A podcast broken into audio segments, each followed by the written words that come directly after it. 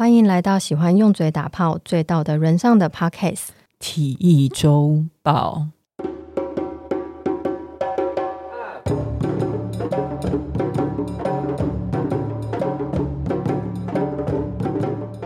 大家好，我是 Lori。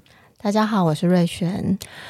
上一次大家的回响很好哎、欸，嗯，我有看到一下，就是 在那边敷衍我哎、欸，在那边哎、欸，我我是认真的，因为我就是在 IG 上有看到你转发的一些，然后就觉得哎、欸，其实有一些回应确实是超乎我本来想象中的一些，就是哪一些回应是超乎你想象？比如说，有些人觉得说，哎，可能他在看的、他在听的时候，他其实确实也会有一些情绪，可是他也知道说，哎，可能他可能可以停下来，然后用一些自己的方式听完，然后想说，哦，原来其实就是给大家一些他的方法，或是可以尝试的方法。其实每个人都可以找到一种他比较舒适的方式去听完一些，也许对他来说有一些困难、有一些挑战，可是他其实很想听的内容。嗯嗯，其实还蛮多人一开始是先跟我说不敢点来听，嗯、但是听就是他们可能鼓起勇气听完以后就会说哦，谢谢你们，嗯，然后我就觉得说不用谢谢我了，谢谢瑞轩，就谢谢你愿意来陪我们做这个系列，嗯，哦，我觉得是谢谢你要开这个主题，你知道吗？因为你知道，好了，我们再接下去的话就有点太客套喽。我有朋友跟我说，他就我朋友就问我说，哎、欸，那个瑞轩有在开瑜伽课吗？因为什么是瑜伽？因为就觉得你声音很温柔，他觉得你可以带着他到海底轮啊之类的地方。哦，嗯嗯，我就说其实瑞轩是健身挂的，他是在做重训的。然后每个人说什么那么温柔，就是不是我可能很喜欢那种激励运动，没有啦，就是有在运动，就其他身心压力很大。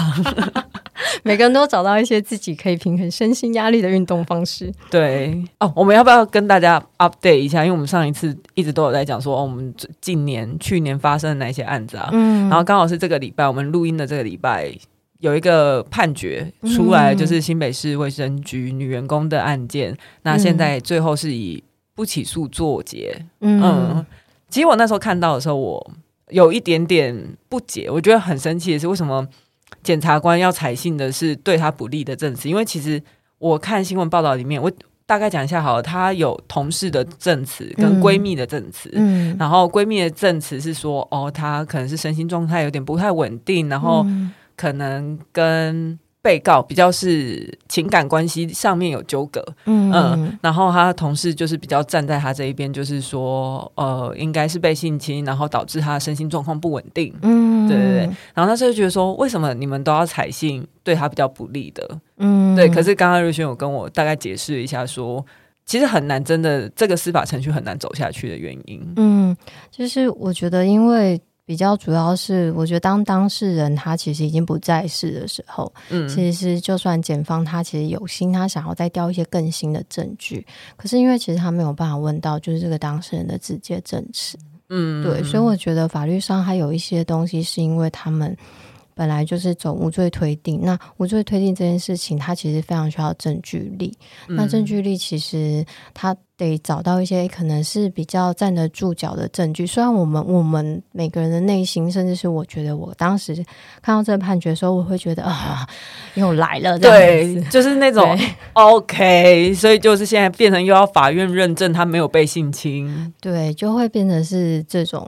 状态，然后因为我觉得，如果当事人他其实他还在世的话，就其实有机会可以问到，所以这篇文章他是在什么样状态写的，嗯、跟后来其实他的各种心路的历程，其实有时候可以在这个过，有可能在这个过程中，其实问到了更多更多的新的证据，他得以去作为检方的一个，嗯，他想他想帮忙的一个嗯助力。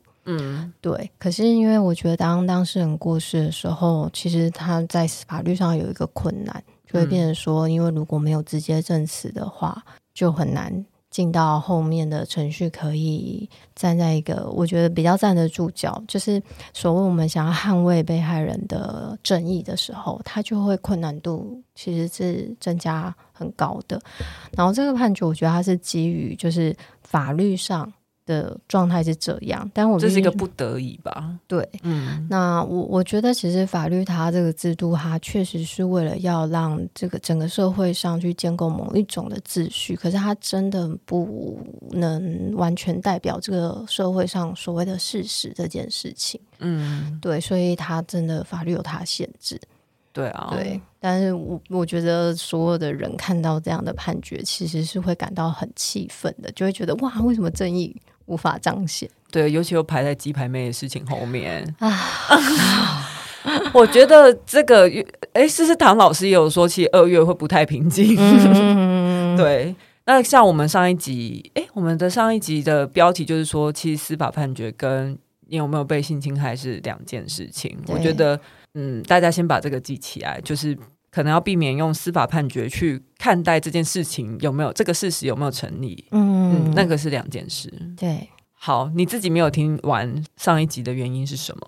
哦，我就是刚好一个部分是我后来发现啊，原来我其实是对于去听自己讲话的东西很尴尬，对，我会有一种很尴尬的感觉，然后或是可能即便就是在那个当下，我觉得录的时候都还好，但我的个性就是会在回去听的时候就会开始认真的 挑剔自己 嘛，对，然后我就想说不行，我可能听一听会有一种内心想切腹的感觉，然后所以。刚好那阵子就比较疲累，所以我其实大家上次录完到呃今天，我是停了好长一段时间，我都没有在听 Podcast，嗯，因为我就在很疲累的时候，我就发现，哦，原来我没有办法听各种的声音输入，嗯嗯嗯，对，然后但就是那种状态，但我就还派了我很好的朋友去帮我听，那他说什么？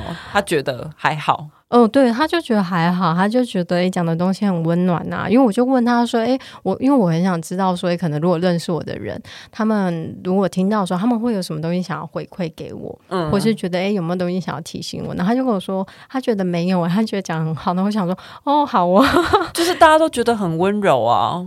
有我有收到这样回应的时候，我就觉得嗯，好，就是至少我觉得当下那时候，我觉得我会想要带出来的东西，它是有道的。”对自己要求太高了。好，那我们这一集我们会来讲一下性创伤是什么，嗯、然后迷思，我们会有哪一些迷思？我们上一集一直说我们要避免用“迷思”这个字吗？可是这个字好像蛮好用的，我们先姑且用。嗯，对，就是我们要来谈一下什么叫做完美受害人的迷思。对，就是最近应该有超多例子可以举的。嗯，对，最近刚好我觉得是。很多刚好相关的一些事件，其实就是蛮好的美材。嗯，而且我觉得，因为刚好鸡排妹这件事情落在 Clubhouse 刚好兴起，嗯，那个时候有非常非常多的房间都在讨论性性骚扰啊、性侵害，我觉得超棒的，就是遍呃遍地开花。我那时候还在想说，哎、欸，台湾会不会有一个 Me Too？、嗯、但是应该还是有一段距离啦。嗯 嗯。就是有点是台湾在长出某一种自己的方式啦，嗯，对，但是可能不是那么的所谓的标定在台面上的。但是我觉得那时候 Club Clubhouse 那时候确实有很多人开始在分享，嗯，然后让更多人看听见这样的故事。嗯，而且我觉得那个分享很有力量是。每一个人的故事都不一样，嗯、可是他都有个核心是受伤。嗯，那呃，这样子的故事的分享就会带大家去看到很多伤害不同的面貌，没错，不同的角度。对对，好，那我们先来说性创伤是什么？它跟创伤到底有什么不一样？嗯嗯，就是我觉得可能就要先谈，就是大家到底认为什么样是创伤？比如说 Lowly，你觉得怎样会算一个创伤？怎样会算一个创伤？哦，就是。我可能这件事情过后，如果我再想起这个事件的话，我可能心里面会有一点不舒服。嗯，我觉得那应该就算一种创伤。哎，好临时哦，考我哎，我还真的是现场想出来的。我觉得这样应该算一个创伤。嗯，因为我我觉得有时候我会很想现场问，是因为其实那个就是大家真的平常在想什么是创伤的一个。想法，嗯嗯嗯，或是是一个，我觉得有点像是一个眼光，就我们怎么看待什么是一个创伤，然后才会突然发现，我从来没想过，对，没错，嗯，我我知道用这个词去形容它，但它是什么，我也没想过，嗯嗯，其实多数人都不会特别去想，因为其实好像有时候大家会觉得说，谈到创伤这个字是不是很重？就好像是一个、嗯、哦，你要多伤害的事情啊，你要去标定他先多伤害的事情，这件事情本身，我觉得在我们的文化中就不容易，因为嗯，而且我觉得还有一个点是，那要到怎样的程度才算是？才能叫做创伤。嗯、你一点点受伤，一点点难过，你也要说那是创伤吗？嗯、就会觉得说“创伤”这两个字重量很重。对，然后确实这是蛮多人的担心啦。那我其实大概讲一下，就是我其实创伤这件事情，它到底它其实它其实没有所谓的一个标准值，它可能同样一件事情发生在不同人身上，会不会导致创伤，其实是完全不一样的。嗯，对，就是它的。通常我们来看怎样会形成一个创伤，就是如果这件事情它可能是单一件事情，或者它可能是多次的一个事情。当这件事情它可能是一个压力的压力的事件，但它超过一个人，他无论是生理情绪或是一些感受上，他自己可以调节的程度的时候，嗯、那他就有可能变成一个创伤。然后这个会很因人而异，比如说有些人他可能被大骂了。被老师大骂，在课堂上大骂，他可能被骂完之后，他就觉得还好，啊，他就忘了。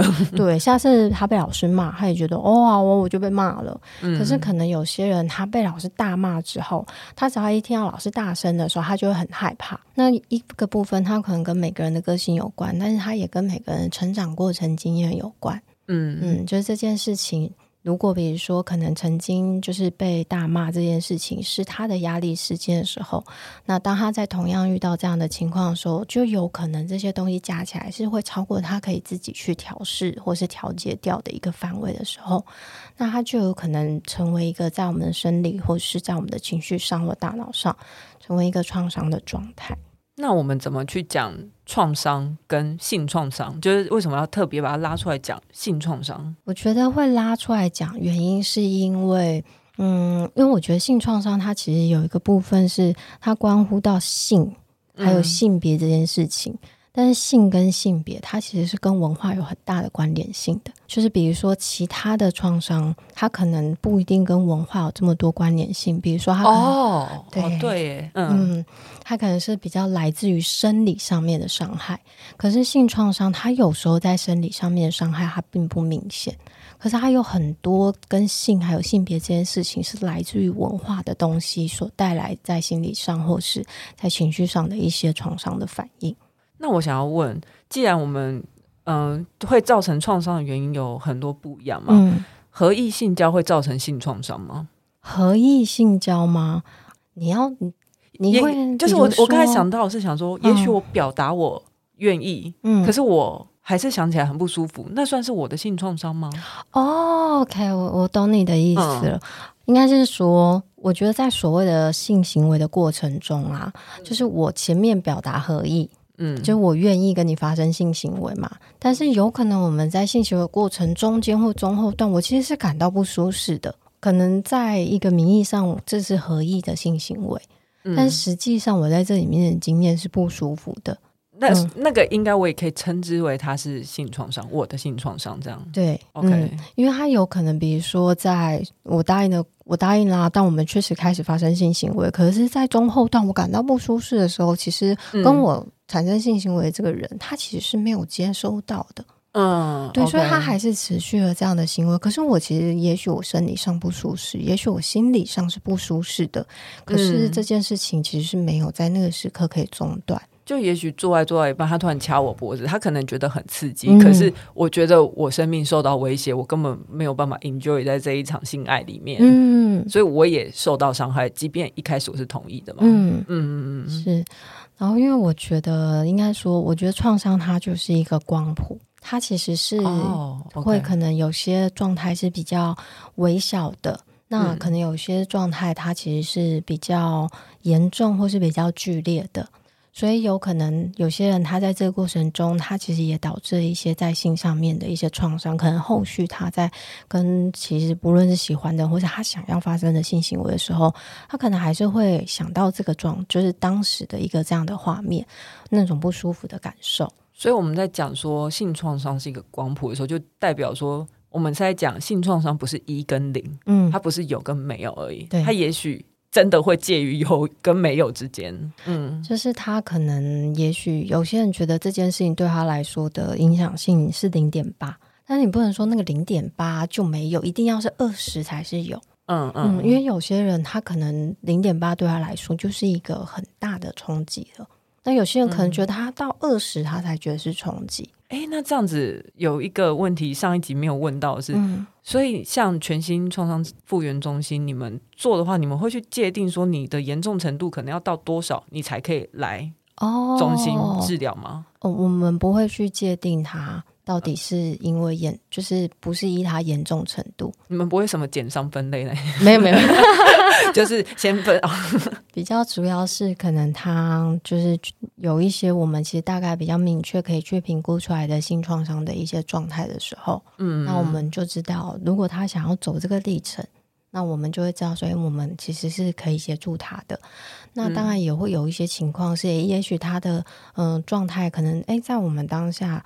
的部分，我们觉得，哎，我们可能不一定适合协助他，那我们就会再找一些相关的资源来帮忙。好，那我们创伤呈现的面貌，它大概会受到哪些因素影响？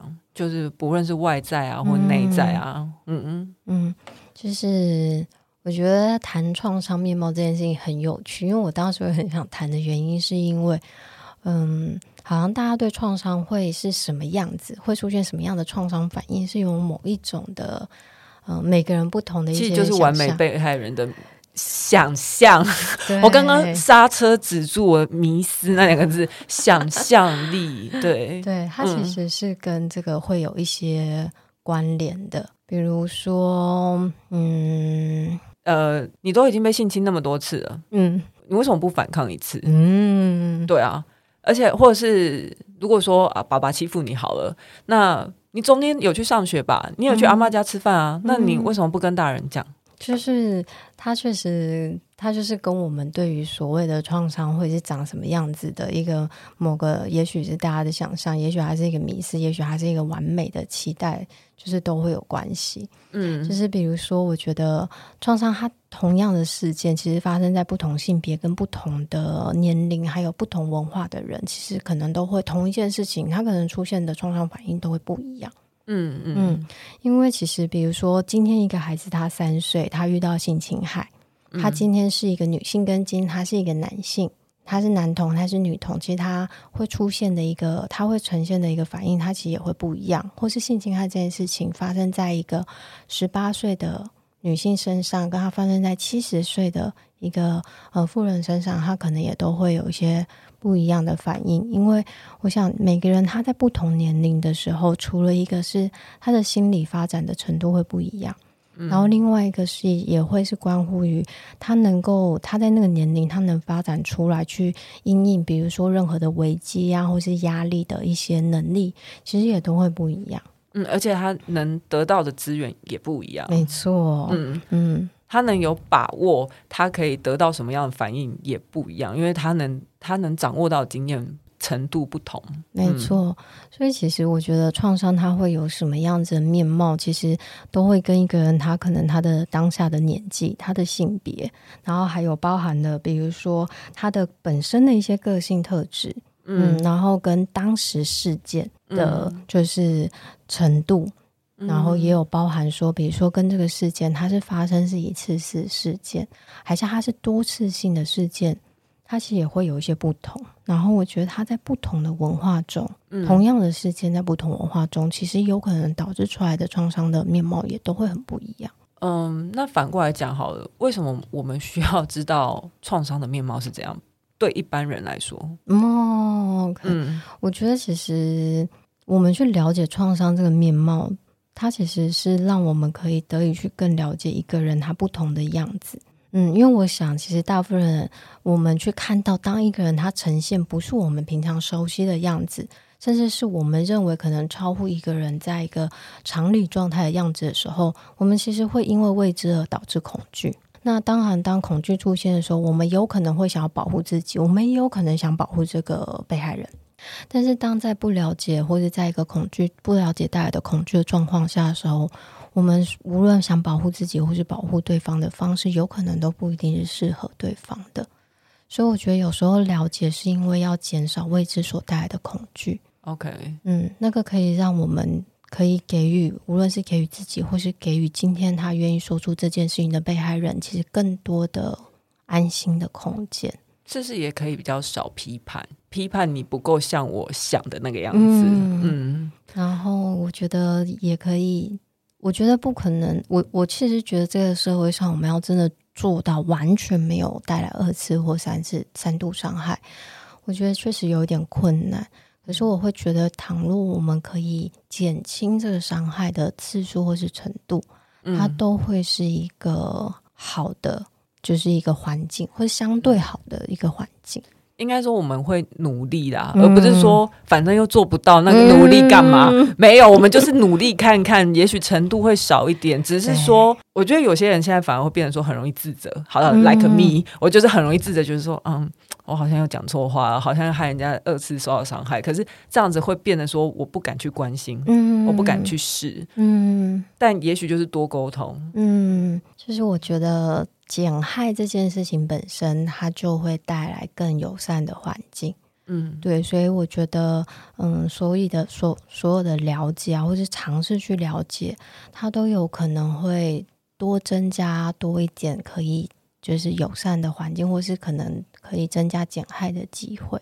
好，那像你们在做这些咨商啊，在创伤复原的过程中，你们啊先讲创伤复原的内涵是什么好了。哦，创伤复原的内涵呢？就是为什么特别要做这件事？他们为什么不去一般的诊所就好了？应该说我，我我认为所谓创伤复原这件事情啊，我我会很想要带来打破某一种的一些，也是某一种迷思，就是可能其实每个人他需要去做复原的方式啊，或者是环境，其实都不大一样。有些人他可能在自己的环境中就可以了，嗯、有些人他可能是需要一些药物上面的协助。有些人他可能是需要宗教，那有些人他可能需要是心理相关的，无论是智商或是辅导的资源。嗯，对，其实每个人都需要的是不大一样的，所以我觉得比较主要是，我觉得是可以去做任何的尝试，是你觉得有可能是适合自己的。那我觉得在我们的工作中，通常我们不会比较不会是说是智商啦，因为我觉得在不同的执照下，大家会被哦、呃，对对对，会我们会被要求。就是我们我们通常会呃，你们职业的内容不太一样吗？对，我们会用的名词不一样 哦，因为这个跟医事法一些东西有关，对对对对、嗯、对，对，所以我觉得可能比如说我们在创伤复原里面，我们其实比较着重是，嗯，让一个人他其实可以夺回他重新去掌握他自己生活。嗯，或是掌握他自己的，无论是生理状态啊、情绪啊的一个呃掌握的权利，或是我觉得是这个机会。嗯，我听到关键字是掌握，嗯，会不会是说性创伤比起其他创伤而言，它的剥夺感更重？就是他是在身体自主权上面的被剥夺。对。嗯，所以他更有可能会发生这种我们需要让他找回掌握力的的情况。嗯，我我觉得会。那在我自己个人，我是觉得这个其实它会跟一些文化上面是有关系的。嗯嗯，因为其实当嗯，就其实大家回想近期的一些相关，无论是性骚扰或者是这次的判，就是嗯卫生局判决案件的时候，嗯，其实。就会看见一个状态是性，无论是性侵害、性骚扰或性猥亵，其实跟性有关的事件的时候，他的话语权其实是少的。你说谁的话语权？当事人的话语权。你说不管是被告或者是告诉人吗？哦、呃，告呃告诉人就是被害人本身。嗯，嗯，嗯，你经历了相性相关的一些嗯、呃、伤痛的一些事件的时候，其实话语权是少的。就是会有一些东西是来自于这个社会文化中去给予的某些的标定，或者是某一些的限制。那其实我觉得话语权这件事情本身就是一种权利啊。因为我们都一直在讲说什么，呃，像性侵害啊、性骚扰这些跟性有关的犯罪的话，嗯、那都是性别权利的一个不对等。就是、欸、不一定要讲性别，也许就是存在在我们两个人之间。我们就有权利不对等，那是因为我觉得我有权利做这件事情，才会有伤害。对，没错。嗯，所以我觉得一部分掌控感是跟就是话语权有关系，另外一个部分是跟生理，嗯、因为其实，嗯，通常我们大家也许想到的，比如说你如果在目前的想象中啊，大概会有大家看到创伤的状态可能会是哪样子？就你可以想象得到，我可以想象得到，要得忧郁症，嗯，然后变性狂热，或是否认自己受到伤害，躲在家都不出门，哎，这些怎么都跟忧郁症好像有点关系？对，就是会，我我自己的想象是这样，嗯，确实。这些东西就是这些刚刚你所描述的这些状态啊，其实它都会跟我们的情绪状态，还有也许大脑或者整个生理的状态会有一些关系。比如说，嗯、有时候我们都会，我们看到一个人他不出门，也许无论他今天是因为忧郁，或是因为呃其他的原因，我们通常都会想说：哎，你只要尝试看看，对，你就走出去。就是没那么难，对，我跟你讲，就万事起头难，你只要走出家门，你就好了。对，嗯，我们通常都会这样讲说，喂，你就试试看，我陪你去，对，你不用怕，OK 的。你不要一直待在家里，你这样就是在摆烂，你就是不肯面对，你在逃避。我是会说，你不要想太多，你现在不要想，其实就有可能做得到这件事情。嗯，就是那个是很常说我们的一个想象，但我觉得当创伤这个状态发生的时候，它有时候其实是跟我们整个身体状态、生理上面的状态跟大脑状态被激发，其实会有关系。要写清楚就不够，大家是在吵什么吵？或是比如说，可能在那个当下的时候。他其实他的焦虑的状态，其实已经引起了一些恐慌。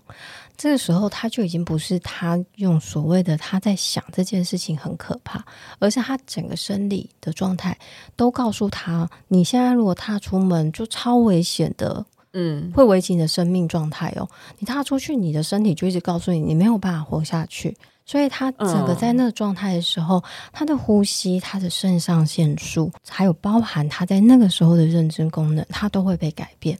嗯，就是大家为了要生存下去，人类基本上有两个反应，一个是战，一个是逃。嗯嗯，其实通常我们最常见是战跟逃，但其实还有一个我们很常没有注意到的，其实是呆。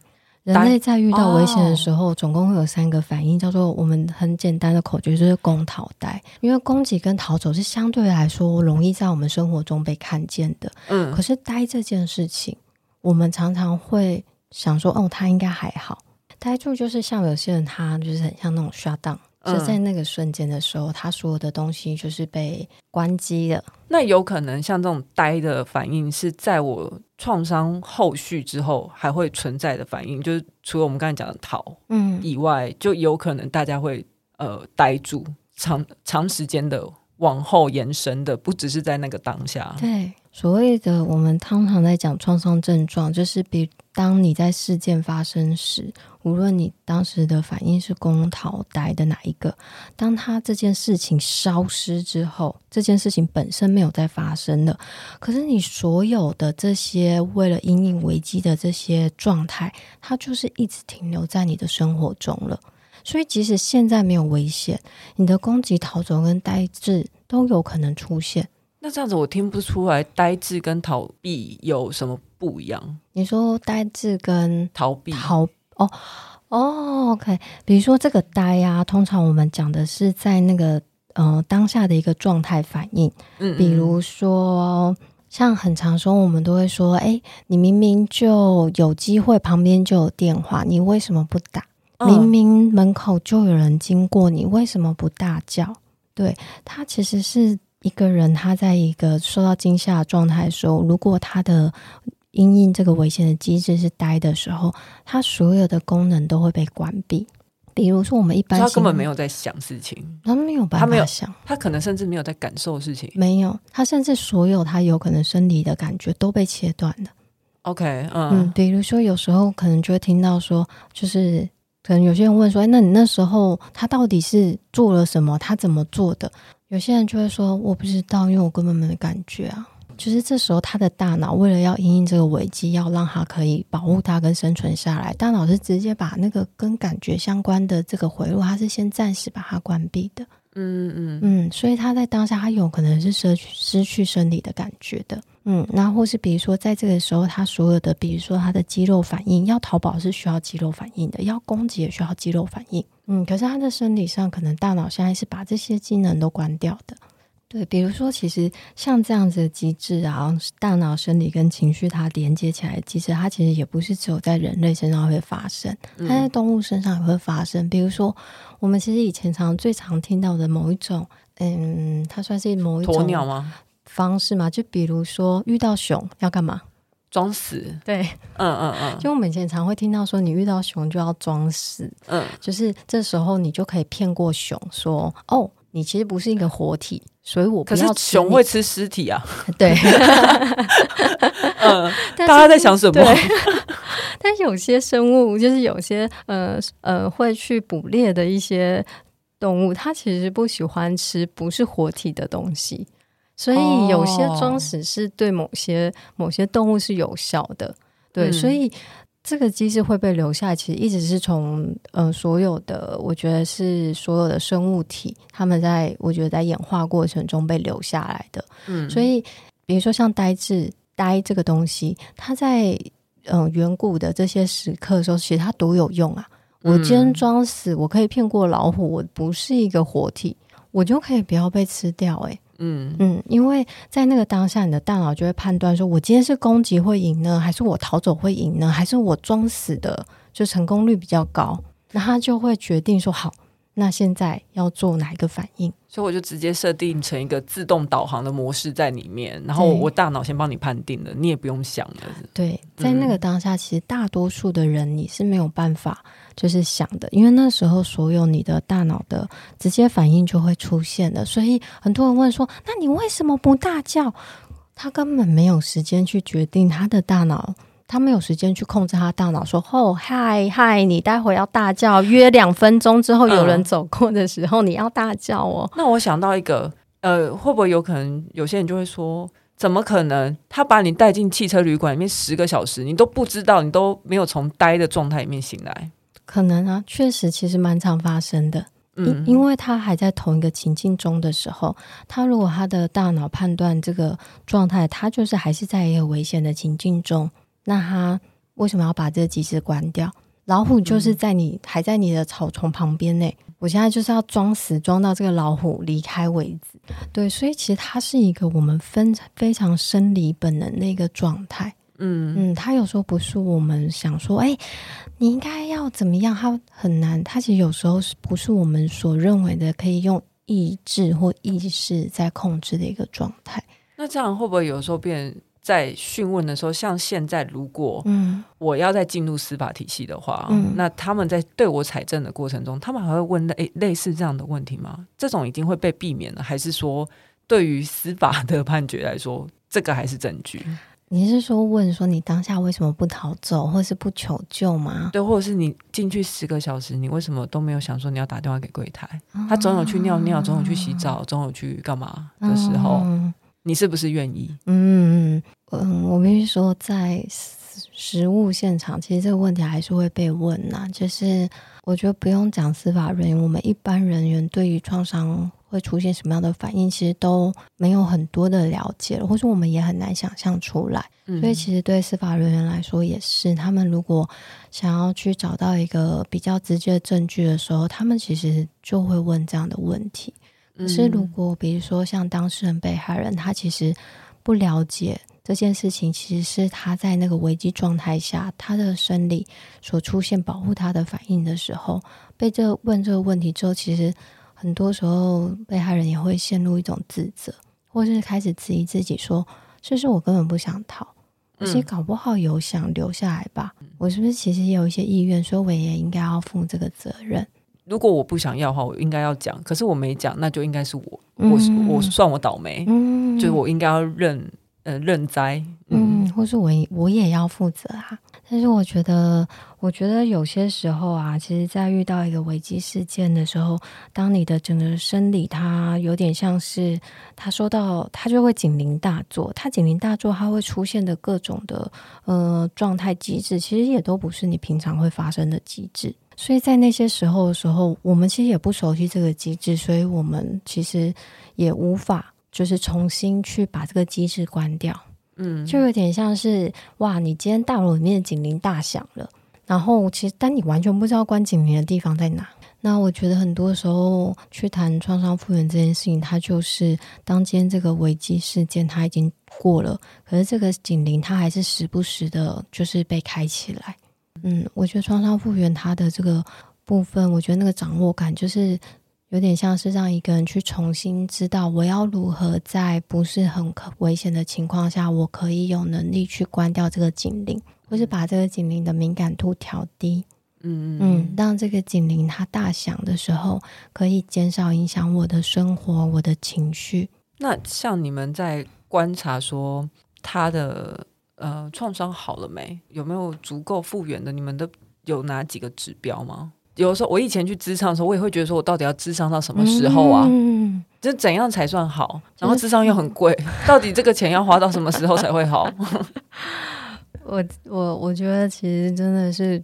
工作越久之后，就越发现，其实他们有所谓真的所谓完全的指标这件事情。就是我觉得复原的过程，它其实每一个不一样的尝试或改变，它都是在复原。只是我觉得一个部分，它跟每个人他对于复原的想象是什么有关系。你说哟，有些复原的想象也要跟也跟自己怎么想有关系。对，嗯、有些人就会说：“我希望我从此不会再梦到这件事情，或是我都不要再做梦，或是我其实可以，我希望我不要想起这件事情。”可是这个。其实是不可能的，对对，那你要你要怎么让他认识到这个不可能？然后，我其实很多时候都会问大家，就是对复他期待什么样是复原？他其实很需要让大家对嗯所谓的创伤有多一点认识，才有可能去打破大家的这个。嗯，其实很难达到的一个期待，因为我想创伤这件事情，它在后续的创伤反应，其实它是跟你的生理、你的心理、情绪，然后跟大脑，其实都会有关系。我们其实无法去删除这个记忆，我们也没有办法去控制，嗯，所有我们不喜欢的情况或是画面出现。但是我觉得在复原的时候，这个过程中，其实能够有一个部分是。找到或是长出，当这些状况出现的时候，无论它今天是噩梦，它是一个很不好的、不舒服的情绪，或是任何对你来说带来你生活上或关系上困扰的这些创伤的反应跟状态的时候，你有一些你自己的方法，可以照顾你自己、安抚你自己，能够让自己调试、调节、缓和下来，然后让自己比较好、舒适。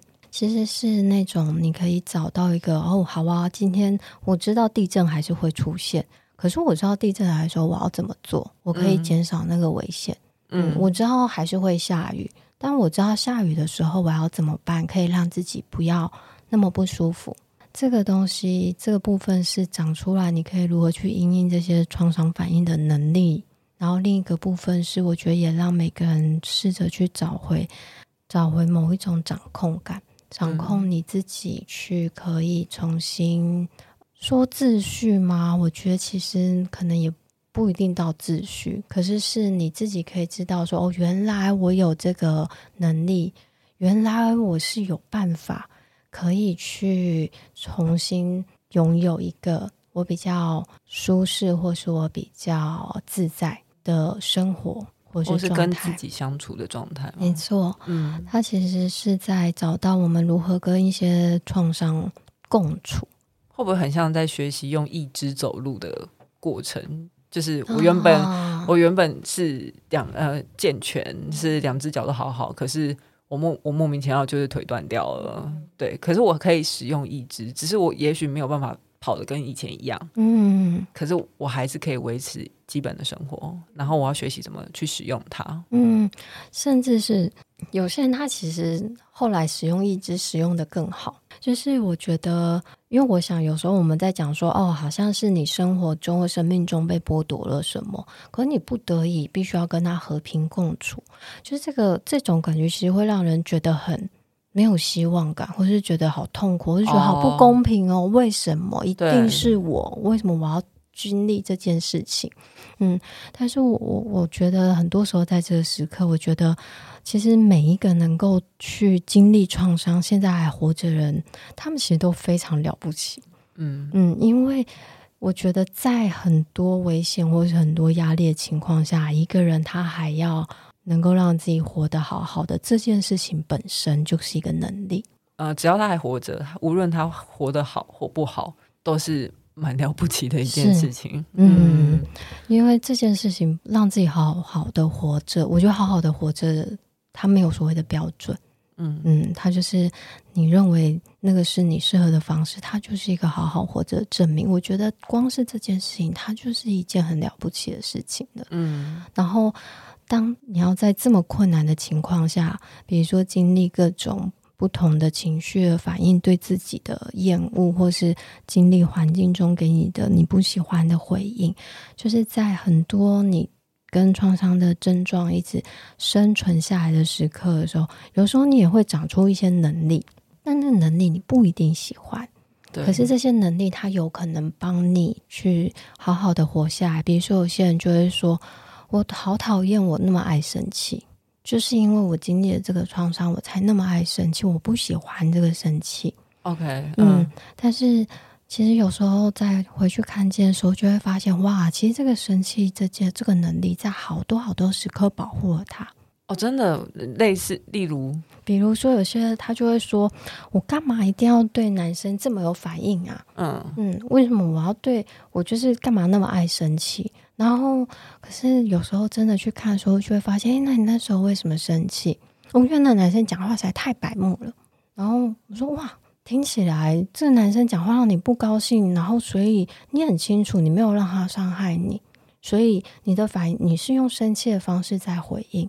这些很多时候在。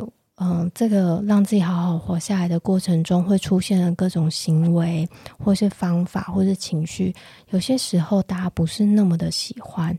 可是那时候，在很多时刻都是让保护了这个人，他能够继续的平安。但是我觉得对大家来说的困扰是，可能这个方法或这个情绪或者这个行为，它有可能会造成我们在生活上或是跟人的关系上的困扰。以及紧张，对，嗯，所以其实他需要的，就是我觉得有些时刻是我们可以试着去调整这个行为，或者这个方式，或者这个情绪，让你可以善用它。可是是在一个同时可以保护你，但也可以让你维持社交。对，让你回到，或是重新找到一个你觉得比较舒适跟人互动或者跟自己互动的状态内。所以有些时候我会发现，很多幸存者他在这个过程中，他们其实都长出了很多很了不起的能力，只是有时候我们不喜欢那能力，所以我们没有办法善用它。但是当我们去看见，就是这些能力，他的他可能一直嗯达成的某一种嗯目的的时候，我们就可以去找到，哎，我如何可以去善用这个能力的一个方法。我觉得那那个过程也是在一个你在接纳自己，嗯，无论今天这个状态或是这样的你，你喜不喜欢，嗯，可是你先认识自己之后。也许有一些地方你不那么喜欢，但它不一定要全部都被拿走，而是我们可以找到你可以更加善用它的方法。嗯，那像你们在做创伤复原的过程中，你有没有觉得，特别是哪一个环节可能会，也不是环节，就是它可能比较困难的点在哪？也许我要很有耐心吗？嗯、还是我要很能够挑战自己？我要逼自己去看那些痛苦，那些就是这个里面，你觉得最困难的是什么？还是都很困难？其实我觉得都很困难。就呼吸的走到治疗室里面，就是非常非常厉害。没错，对，嗯，就是我我其实真的觉得他没有所谓最困难这件事情，而是在这里面有好多的环节其实都好困难。可是我们这样讲说，每一个环节都好困难，会不会那一些现在幸存者他可能听到也会觉得说？都很困难，那算了，那那我不要好了。我觉得好像很累，好像会让我活着这件事情变得更复杂，就门槛更高。那不要好了。啊、OK，那我们现在应该不是要这样吧？可是我其实我我的想法是，如果倘若你有这个想法出现的时候，我觉得也没有什么不好，就先不要，是不是？对，因为有时候我我必须说，你要去整理一个对你来说非常创伤的经验，我觉得它是需要一个准备的。而且我想在做这件事情要开启这个旅程之前，或甚至是在开启在这个旅程中的时候，其实都还是会有很多的害怕。嗯，它其实不可能消失，它也很真实。我也觉得那个很重要。所以有些时刻我们也会害怕，会觉得说好，呃，我觉得太太难，太难了，太难了，我不要现在，那也没有关系啊。嗯，也许在现在这个阶段，你不一定觉得自己有足够的力气去面对，那我觉得就让自己休息休息一下。也许在这个继续度过人生的过程中，你也会继续收集了其他的能力或是力气。那有些时刻的时候，你就会突然觉得，哦，我觉得我现在可以，或是你可能就突然想说，这件事很难，但我觉得我可以。嗯，是对，就是它都是可以同时存在的，就是看你做好准备，也不不需要呃百分百吧，嗯，就是有一个觉得说我可以出发了，嗯，你只要有这个出发就可以了。嗯，对，所以我我觉得我自己个人是会觉得说，其实去谈这个困难，我会觉得是一个。我自己个人会觉得，我不觉得它不好，是因为我觉得很多时候我们在谈困难这件事情本身，它就好真实。嗯、那谈这个困难的本身，其实就可以让很多人他可能在这个过程中可以有一些心理的准备。嗯，比如我们甚至先不要谈到事件本身，我们讲到这个困难而已。嗯，没错。嗯，所以我觉得有时候在创伤复原的这个路程中，有些时刻其实就是在陪一个人去看见他在面对这个。这个伤痛的时候，他的那个困难，他的所有不同的一些心情啊，他所遇到的一些挑战啊，嗯，嗯，就是一个陪着去看见的，或是陪着他去经历跟找到看见他的能力的一个过程。好，因为我们这一次。其实才讲了我们想要讲的内容的一半，但是 时间又已经超时。我觉得好像每次我们只要聊起来就会变这样。那我想说，我们这边先卡一下，嗯，我们把它分级，像上次一样分级处理。哦、对，那我们下半集再讲，不是迷思啊，想象的部分，嗯、这样。好啊，好，那我们今天这一集就先到这边。啊，谢谢谢谢瑞轩。那我们下一集原本刚刚前面说我们要谈想象迷思、嗯、完美受害人部分，我们就挪到下集再说。OK，好，好，好，好，好，那谢谢大家，好，谢谢大家，拜拜，拜拜。